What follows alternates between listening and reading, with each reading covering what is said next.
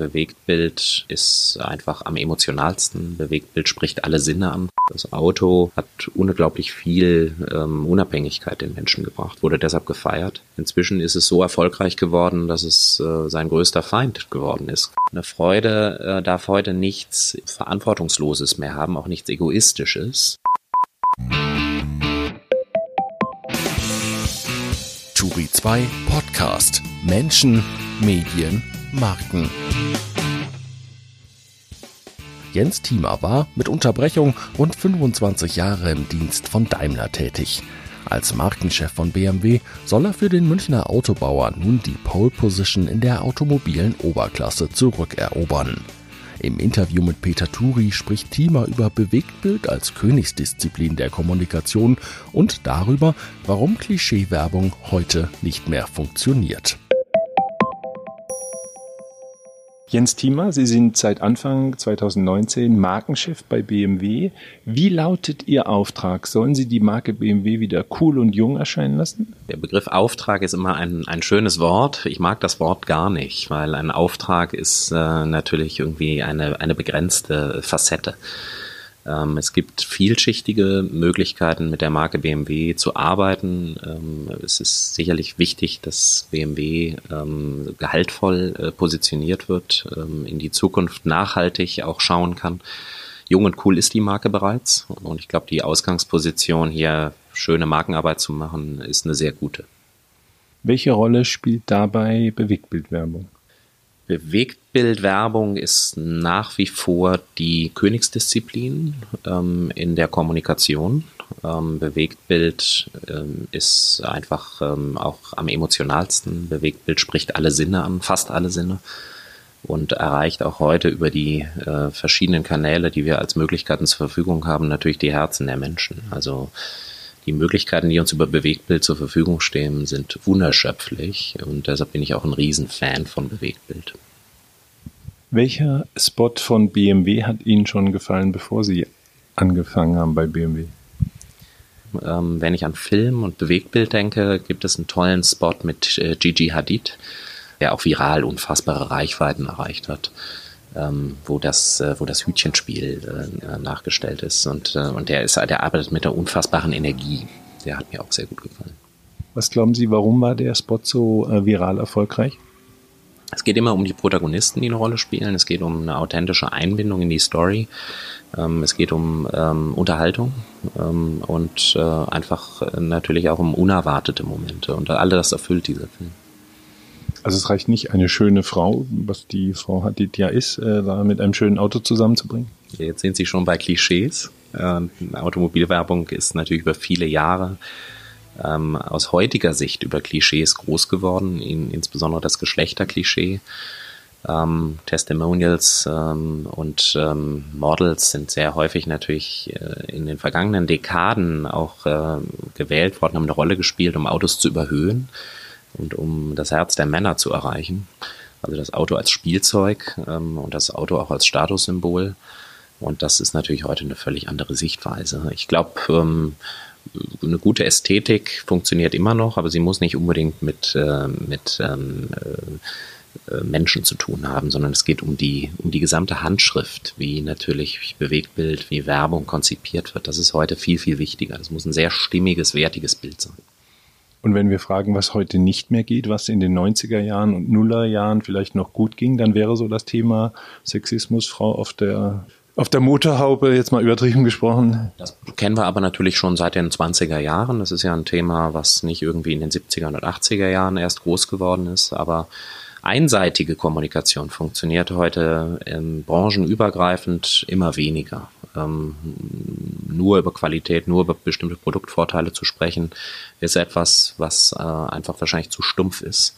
Heute muss es tiefsinniger sein, heute muss ähm, auch etwas transportiert werden, ähm, was die Haltung der Marke ähm, abbildet. Nun hatten wir vor einiger Zeit den berühmten Spruch, berühmt gewordenen Spruch gehört von der Karin Heumann, nicht jedes Joghurt braucht eine Haltung, der mir total gefällt, das stimmt. Aber es muss, äh, es geht ja nicht immer um Haltung, es geht einfach um Tiefe, es geht um eine gewisse Intelligenz und äh, die Leute wollen natürlich auch ähm, etwas sehen, ähm, wo sie nicht nur ähm, in ihren Ur Instinkten angesprochen werden, ähm, sondern darüber hinausgehend. Welcher Spot äh, aus Ihrer Mercedes-Zeit, Sie waren immerhin fünf Jahre, äh, auf welchen sind Sie besonders stolz oder wen, welchen gucken Sie heute noch gern? Ich hatte ja das Glück bei Mercedes nicht nur äh, die letzten fünf Jahre zu sein, sondern auch davor schon mal für weitere neun, wo ich auch ähm, in ähm, Marketingfunktionen tätig war. Da ist einiges hängen geblieben, weil ich natürlich durch, äh, durch viele Dekaden auch an Kommunikation durchgegangen bin. Die letzten fünf Jahre waren sicherlich sehr stark geprägt von einer neuen Handschrift, die entwickelt wurde. Die Grow-Up-Kampagne hat äh, industrieweit neue Standards gesetzt, weil sie sich von der typischen Autofotografie gelöst hat und auch von der Auto-Bewegtbild-Darstellung. Und ähm, ich bin äh, äh, recht stolz, dass ähm, auch im Nachhinein ein, äh, ein Film wie der Bertha Benz Film sehr gut funktioniert hat für die Kollegen, der noch äh, entwickelt wurde unter meiner Ägide. Und äh, warum hat Grow Up die Kampagne so gut funktioniert? An, an welche Motive denken Sie da? Die äh, Videos mit den äh, oder auch Print? Beides. Ähm, es geht nicht nur um die Videos, es geht ging um die Gesamtästhetik der Kampagne die völlig anders daherkam als, äh, als ähm, Auto vor Landstraße oder Auto vor Architektur. Es ging um die Menschen, die in dieser Kampagne eine Rolle gespielt haben. Es wurde ja als einer der Haupttestimonials mit Asa Brocky gearbeitet. Und es wurden vier, fünf Videos produziert, die einfach Lebensgeschichten erzählt haben, die auf den ersten Moment ähm, nicht nur Positives ausgestrahlt haben, sondern die einfach äh, die Art, ähm, was heute wichtig ist, äh, für die junge Generation einfach tiefgründig beleuchtet haben. Das war eines der Geheimnisse. Und wenn Sie rumgucken, allgemein jetzt raus mal aus der Automobilbranche, welcher Spot inspiriert Sie? Wo sagen Sie, das ist so richtig geile, gelungene Bewegtbildwerbung? Ich finde, Automobil ist zu Recht ein Thema, was sehr viele Werber auch über Dekaden begeistert hat. Ähm, ich habe total häufig gehört und höre das immer noch, dass viele Agenturen und viele Persönlichkeiten aus der Werbung sehr gerne an dem Thema Auto arbeiten. Sind ja auch schöne Etats. Ja, das ist sicherlich, das kommt dazu. Wobei, wenn man jetzt in Consumer Güter, Konsumgüter reinguckt, sind die Etats natürlich ungleich höher. Ähm, aber natürlich wurde schon immer mit, mit einem besonderen Feingefühl und mit einer besonderen Liebe am Detail an Automobilwerbung auch gearbeitet. Und es gab großartige Dinge. Ähm, ähm, denken wir, denken wir alleine mal an äh, Kultkommunikation, äh, wie sie Porsche auch aufgesetzt hat in den 90er Jahren ähm, mit, mit tollen Sätzen, die, die ich im Kopf behalten habe. Das perfekte Familienauto. Sie können länger beim Frühstück bleiben und sind früher beim Abendessen zurück. Das wäre vielleicht was, was heute nicht mehr geht, weil es ein bisschen aufs Rasen abhebt, oder? Vielleicht, aber, aber man muss ja immer gucken, über welche Marke kommuniziert man gerade und was, äh, was sind auch in dem Moment, was ist die DNA der Marke. Und es muss natürlich auch zu den, zu den Käufern passen oder zu den angestrebten Kunden. Und ähm, da bin ich mir gar nicht sicher, weil ähm, auch, auch die, die Thematik ähm, am Auto Freude und Spaß zu haben, ist ja auch etwas, was bei BMW nach wie vor sehr, sehr stark in der Marke drinsteckt. Und das gilt genauso für die Kollegen aus Zuffenhausen. Ja. Also ein Aspekt, ähm, ich finde nach wie vor faszinierend, obwohl ich das damals gar nicht so wahrgenommen habe. Ähm, äh, das habe ich mir erst im Nachhinein erarbeitet, ähm, wie äh, äh der Sprungschanzenfilm von Audi offenbar funktioniert hat. Mm, der hat äh, natürlich eine neue Art, äh, eine Geschichte zu erzählen, äh, im Endeffekt in die Szene gebracht oft zitiert die Ohrfeige von Mercedes ähm, mit der Referenz auf die sehr gute Pannenstatistik. Ähm, Aber ginge das heute noch? Wir sind ja im Zeitalter der politischen Korrektness und äh, äh, eine Frau kann man, konnte man damals schon nicht schlagen, aber einen Mann konnte man noch schlagen. Ich weiß noch mal, ein damaliger Chef Günter Kress, der fand die total blöd, diese äh, Kampagne, weil erstens hat er gesagt, äh, stellen Sie sich das mal umgekehrt vor, ein Mann schlägt seine Frau und zweitens, er erfährt Mercedes und es gab Pannen. Kann man das heute noch machen, so eine polarisierende Werbung? Oder sind Sie auch ein Opfer der politischen Korrektheit? Also all die Themen würde man heute natürlich in der Form ähm, anders machen und man würde andere Motive wählen und andere Geschichten erzählen. Retro-Werbung funktioniert sowieso nicht. Äh, man kann nicht ikonische Dinge, die 20 Jahre früher ähm, funktioniert haben, äh, einfach eins zu eins in die Gegenwart holen. Man ist immer ein Kind der Zeit. Und natürlich, wir haben vorhin ein bisschen über Substanz und Haltung geredet. Heute wollen die Menschen Antworten haben auf Dinge, die weit über ihr Produkt, was sie anbieten, hinausgehen. Es geht tatsächlich um, äh, um, um, die, um das Interesse, welche Meinung haben sie als Marke und als Unternehmen zu bestimmten gesellschaftlichen Fragestellungen. Und das Automobil steht natürlich da momentan unter besonderer Beobachtung. Deshalb sind wir schon hochgradig äh, neugierig. Ähm, äh, welche Impulse eigentlich auch gesellschaftlich gerade diskutiert werden, ähm, nicht um äh, immer äh, political total correct zu agieren, sondern auch um diese Debatten einfach aufzunehmen und vielleicht einfach neue Aspekte in so eine Diskussion reinzuwerfen. Darum geht's. Also wir können Karin Heumann zustimmen, dass nicht jedes Joghurt eine Haltung braucht, aber ein Autobauer braucht eine Haltung. Ich finde, ein Autobauer braucht heute eine Haltung, ja. Ähm, und sie sollte sich auch differenzieren von äh, der allgemeinen Branchenplattitüde, ähm, das, äh, äh, die man einfach oft hört, was ist die Zukunft des Autos? Ja, natürlich, wir wissen inzwischen, dass wir teilautonom und autonom fahren werden. Wir wissen auch, dass wir elektrisch fahren wollen und teilweise auch ja schon tun. Wir müssen darüber hinausgehen, was ist denn eigentlich äh, unsere Verpflichtung? Wir haben, äh, wir haben ein Produkt ähm, in der Branche, was eine der größten Errungenschaften der Menschheit ist. Das Auto hat unglaublich viel ähm, Unabhängigkeit den Menschen gebracht, wurde deshalb gefeiert. Inzwischen ist es so erfolgreich geworden, dass es äh, sein größter Feind geworden ist, kann man ja fast schon sagen. Es gibt tatsächlich äh, sehr viele Autos, es gibt auch zu viele Autos. Ja, in dem Moment, wo ich im Stau stehe, äh, dann habe ich dieses Freiheitsgefühl nicht mehr. Genau da merkt man das und genau diese Facetten die müssen äh, immer wieder jetzt auch beantwortet werden. Was tun wir denn, um diese Freiheit und diese Unabhängigkeit auch in Zukunft sicherzustellen? Und da haben, glaube ich, schon Marken, die äh, sich nicht nur rein über das Transport von A nach B zu kommen, das Transportwesen definieren, sondern eben über äh, Fahrspaß und über Freude arbeiten, auch eine besondere Verpflichtung. Woraus besteht denn eigentlich diese Freude in der Zukunft? Und wie würden Sie das beantworten? Woraus besteht die Freude? Ähm, ich glaube, zunächst mal gibt es eine, eine tief sitzende Verantwortung für eine Marke wie BMW, ähm, die Freude auch jüngeren Generationen zu erhalten. Und die Freude hat ja bei BMW auch viele Facetten gehabt. Ähm, Freude am Fahren wurde oder der Begriff Freude wurde, ich habe das mal recherchiert, zum ersten Mal schon in den 30er Jahren in der Werbung für BMW verwendet und äh, zieht sich seitdem wie ein roter Faden auch durch BMW-Kommunikation. Freude ist auch der Markenkern von BMW, ähm, aber Freude hatte viele Facetten. Es ging um Freude am Aufbau, ähm, Freude ähm, am Status, äh, Freude an der Selbstoptimierung, Freude am Fahren, hatte meistens ein Grundmotiv ähm, und ich würde das mal zusammenfassen mit höher, schneller, weiter.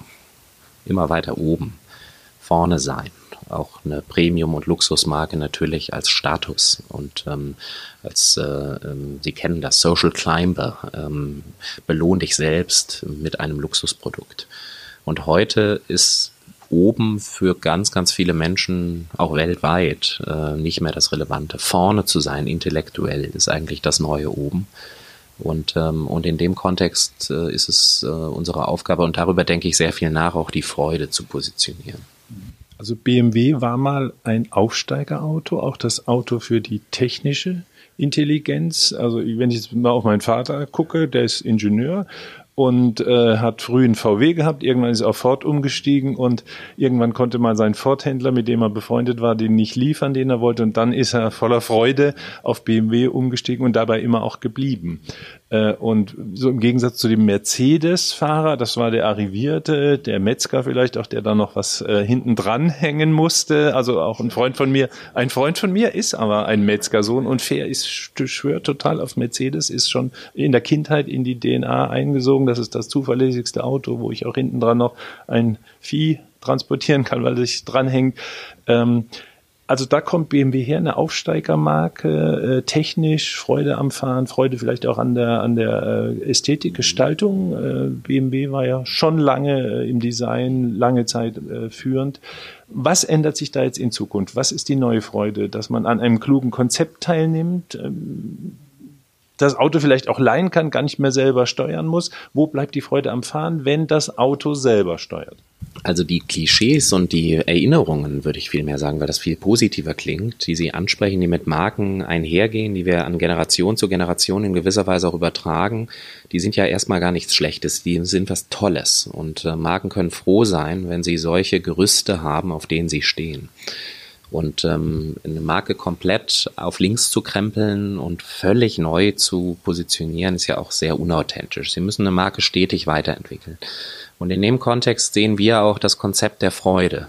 Eine Freude äh, darf heute nichts ähm, äh, Verantwortungsloses mehr haben, auch nichts Egoistisches. Und ähm, so wie früher in den 70er und 80er Jahren äh, teilweise in die 90er rein mit Autos auch umgegangen wurde, das hatte natürlich etwas, was etwas sehr stark äh, ich-bezogenes hatte. Ich als Fahrer, insbesondere bei einem BMW, ich kontrolliere das Auto, ich kontrolliere die Kraft, ähm, ich äh, belohne mich selbst. Und ähm, natürlich ist auch das Thema mit einem BMW eine gewisse Message zu senden nach wie vor wichtig. Ja, ähm, Marken kleiden Menschen nach wie vor, deshalb werden sie im Übrigen auch gekauft.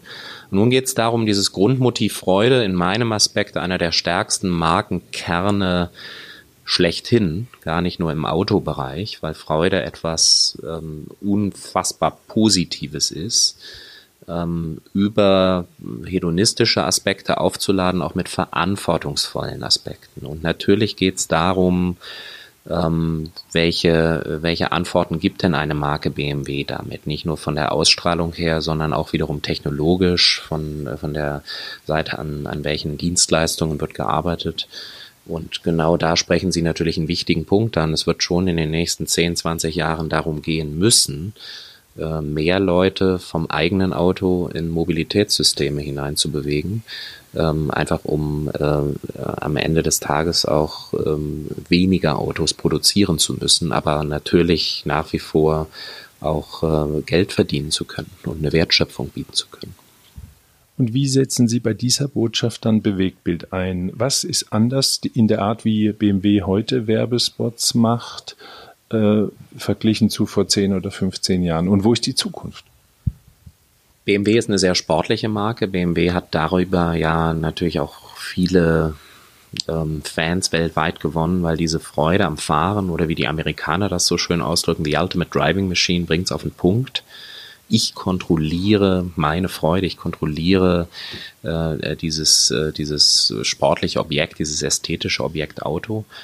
Ähm, und es gibt bei uns im Hause einen, einen sehr oft fallenden Begriff, das, äh, das ist die Nordschleife des Nürburgrings, die natürlich für ähm, viele Jahre auch Referenzzeiten abgebildet hat, äh, wie schnell ist ein BMW auf der Rennstrecke, ähm, wie agil lässt er sich bewegen, eben auch in der Querdynamik, nicht nur in der Längsdynamik. Und da hatte BMW natürlich gerade mit den M-Produkten, aber das hat abgestrahlt auf die Muttermarke ähm, eine, eine ziemlich einmalige Positionierung. Und heute wird es natürlich darum gehen, auch diese Aspekte anzureichern. Die Leute wollen nach wie vor vor allem auch das Gefühl haben, die DNA ist immer noch vorhanden. Ähm, und sie könnten, wenn sie wollten, ähm, aber sie fahren eben auch ein Fahrzeug, was äh, nachhaltig ist, was, äh, wo Recycling-Aspekte viel mehr eine Rolle spielen wo das äh, Antriebskonzept äh, wohl durchdacht ist. Und nicht umsonst hat eine Marke wie BMW i,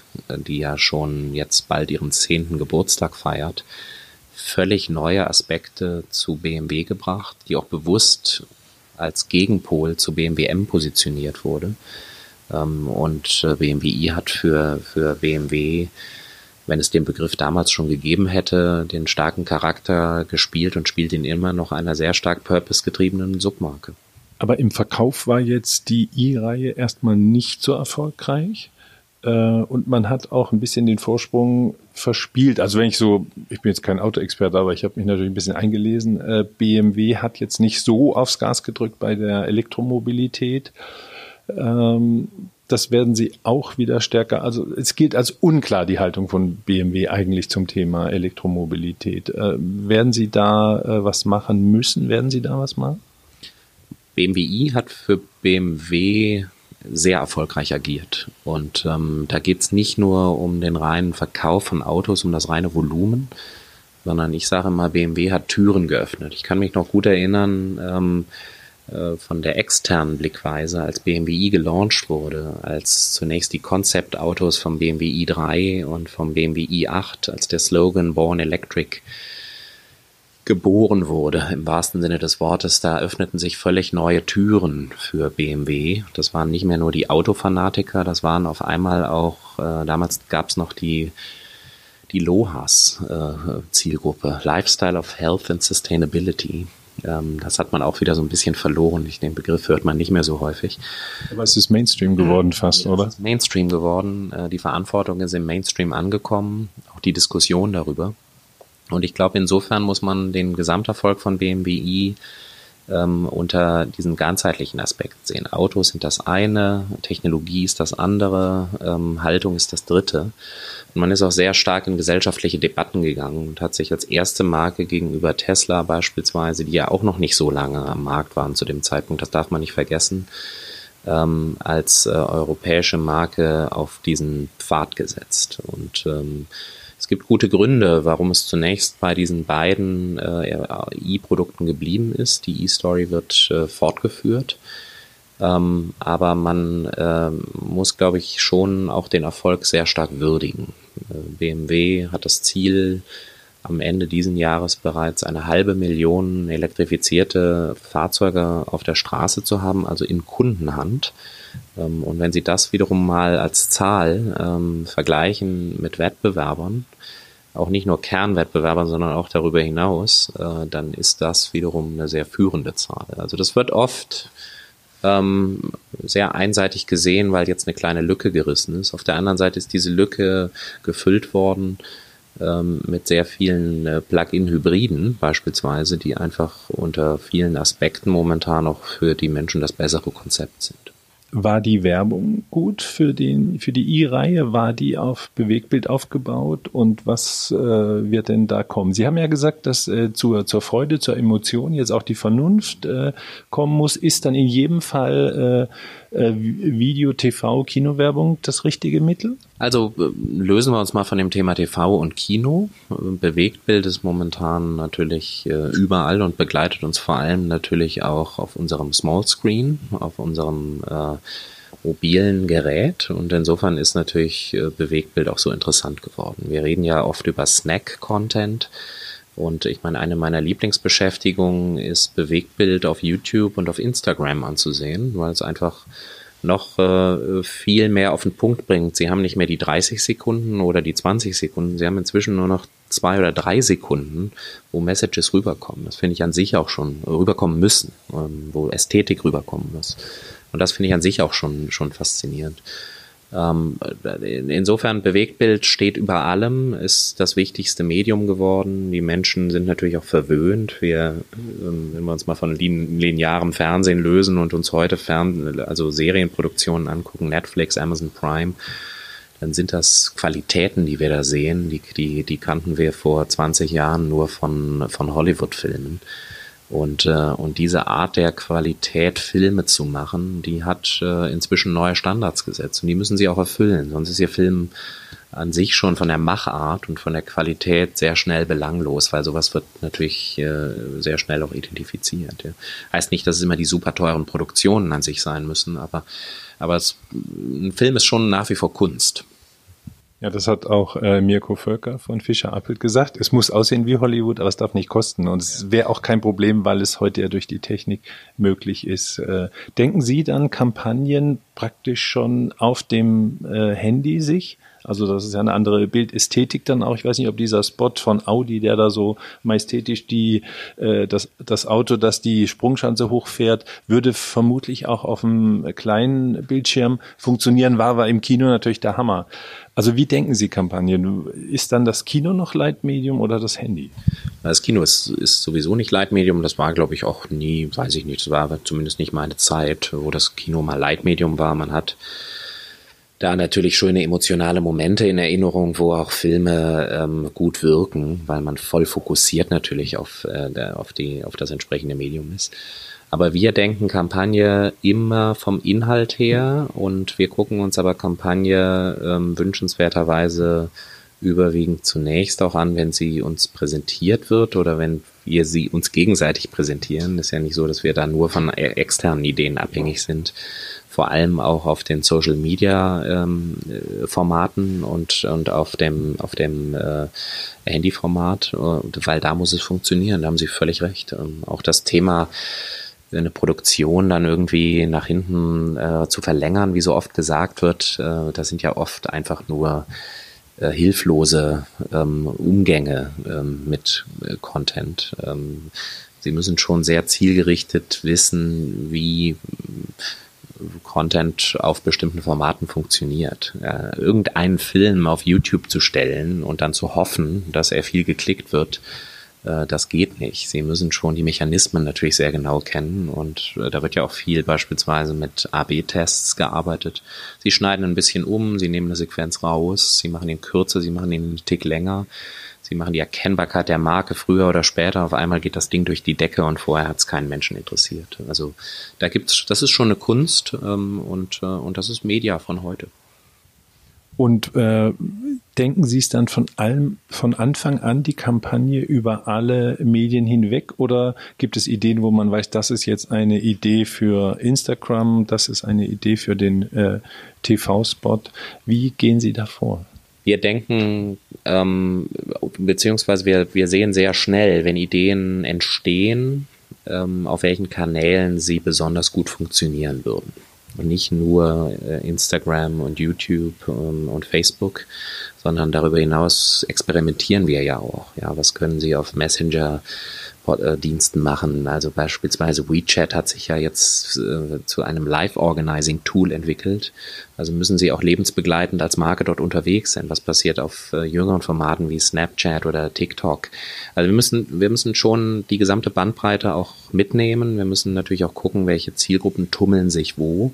Aber auch das ist inzwischen kaum noch eine Altersfrage sondern es ist eine Mindset-Frage. Und, äh, und sie müssen schon lernen heute, das ist im Übrigen auch die größte Herausforderung für ähm, interne Organisationen, äh, wie kriegen sie eigentlich diese neuen Profile, die sie benötigen, diese neuen Kompetenzen möglichst schnell auch in so ein Unternehmen rein. Da bleibt jede Marke äh, zunächst mal hängen, weil man hat einen gewissen Mitarbeiterstamm und den, den muss man natürlich auch trainieren und weiterentwickeln. Was kann denn eine traditionsreiche, starke Marke wie BMW äh, bei TikTok machen? Sitzen dann äh, Teenager im Fond, die, äh, die dann äh, lippensynchron irgendwelche Schlager trällern? Also ja, wir haben in der Tat mit dem, mit dem neuen Einser, der jetzt gerade erschienen ist, auf TikTok eine Aktion äh, gemacht, die, die sollten Sie sich mal angucken. Ähm, und das ist auch in der Form natürlich als zusätzlicher Impuls zu sehen. Ähm, es geht darum, ähm, wirklich äh, Zielgruppen auch zu erreichen, die nicht nur das Auto so kennen wie wir beide wahrscheinlich, ja, irgendwie als, äh, als Prestige- und Statussymbol, sondern die ein Auto äh, ganz anders äh, in ihr Leben äh, hineinkommen lassen möchten und, äh, und dafür ist TikTok eine schöne Plattform. Entertainment pur. Wie stark setzen Sie auf Influencer? Immer stärker. Wir haben ähm, äh, vor einigen Wochen äh, zum ersten Mal im ganz großen Stil sogar einen sogenannten Influencer Day veranstaltet ähm, im Rahmen einer großen eines großen Events. Wir haben das Next Jenny genannt hier bei uns in der BMW-Welt und haben ähm, sehen die Reichweiten, sehen die die äh, Einflusskraft natürlich dieser Zielgruppe, sehen auch die Begeisterungsfähigkeit und das Positive und sie erreichen über Influencer natürlich unfassbar viele Zielgruppen, die sie mit äh, der klassischen Automobilwerbung ähm, in keinster Weise mehr äh, ansonsten erreichen könnten. Wichtige Zielgruppe für uns. Das heißt, dass dann die Pressestelle gerne jetzt auch Autos äh, an Influencer verleiht oder platziert, dass äh, sozusagen der Influencer ist der neue Journalist? Ist dann wichtiger als der Journalist? Wissen Sie, die, die, die Dinger, die haben sich doch sowieso ineinander verwoben. Ähm, Sie sind wahrscheinlich auch der, eines der perfekten Beispiele dafür, wie sich, wie sich entsprechend äh, Profile weiterentwickeln. Und wie Sie die nennen, das ist mir erstmal völlig egal, ob das mehr ein Blogger ist, ob das ein Influencer ist ähm, ähm, ob die Arbeit zunächst mal ähm, sich sehr fokussiert noch auf das Auto oder darüber hinaus geht. Ja, Influencer bieten natürlich erstmal für eine Marke wie BMW ähm, sehr viele Potenziale, dass wir bestimmte Narrative ganz anders setzen können. Lifestyleig, ähm, Design, Ästhetik. Äh, wir können ähm, bestimmte Genres miteinander ver verweben, äh, Musik, ähm, Games. Ähm, all das ist natürlich im Bereich von Influencern sind das relevante Themen. Wir sehen sehr schnell, ob Themen trenden äh, über Influencer oder ob sie, ob sie verpuffen. Und insofern ist das nicht nur zeitgeistig, sondern für uns auch ein Proof of Concept. Ähm, und natürlich müssen wir diesen Menschen auch Autos geben und wir wollen sie ja auch an unsere Plattformen, Events und, äh, und Fahrzeuge und, und unsere Technologie heranführen die Trennung in Werbung und PR, in Werbung und Schleichwerbung, Werbung und äh, Redaktion, wird das alles komplett aufgehoben in diesen neuen digitalen Kanälen, wo es nur noch um Content Marketing und Storytelling geht? Und müssen wir das dann gut oder schlecht finden? Content Marketing ist ja einer dieser ganz blöden Begriffe. Denn Marketing hatte immer mit Content zu tun und jede Kommunikation ist an sich Content. Was damit gemeint ist, ist natürlich zunächst mal ähm, möglichst breit zu kommunizieren, die One-Way-Kommunikation zu verlassen, ähm, die Kontrolle auch ein bisschen in der Form ähm, der, ähm, der Zielgruppe zu überlassen oder den Menschen zu überlassen, mit denen man reden möchte und da auch die Themen nicht nur selbst zu setzen, sondern auch Themenimpulse aufzunehmen. All das ist Content Marketing. Und äh, Content Marketing ist ja auch kein, kein maskiertes Marketing, sondern ist schon äh, äh, einfach ähm, sehr schnell, auch wenn man, wenn man dahinter schaut, erkennbar. Aber, aber natürlich wachsen die Disziplinen zusammen. Ich bin ein großer Freund von, äh, von äh, Kommunikation ganzheitlich. Ich habe viele Jahre in der Corporate Communication gearbeitet, in der PR-Beratung, in der Krisenkommunikation so dabei. Also ich bin wahrscheinlich eines der wenigen, einer der wenigen Beispiele, die auch die gesamte Branche sehr gut kennen, nicht nur Marketing.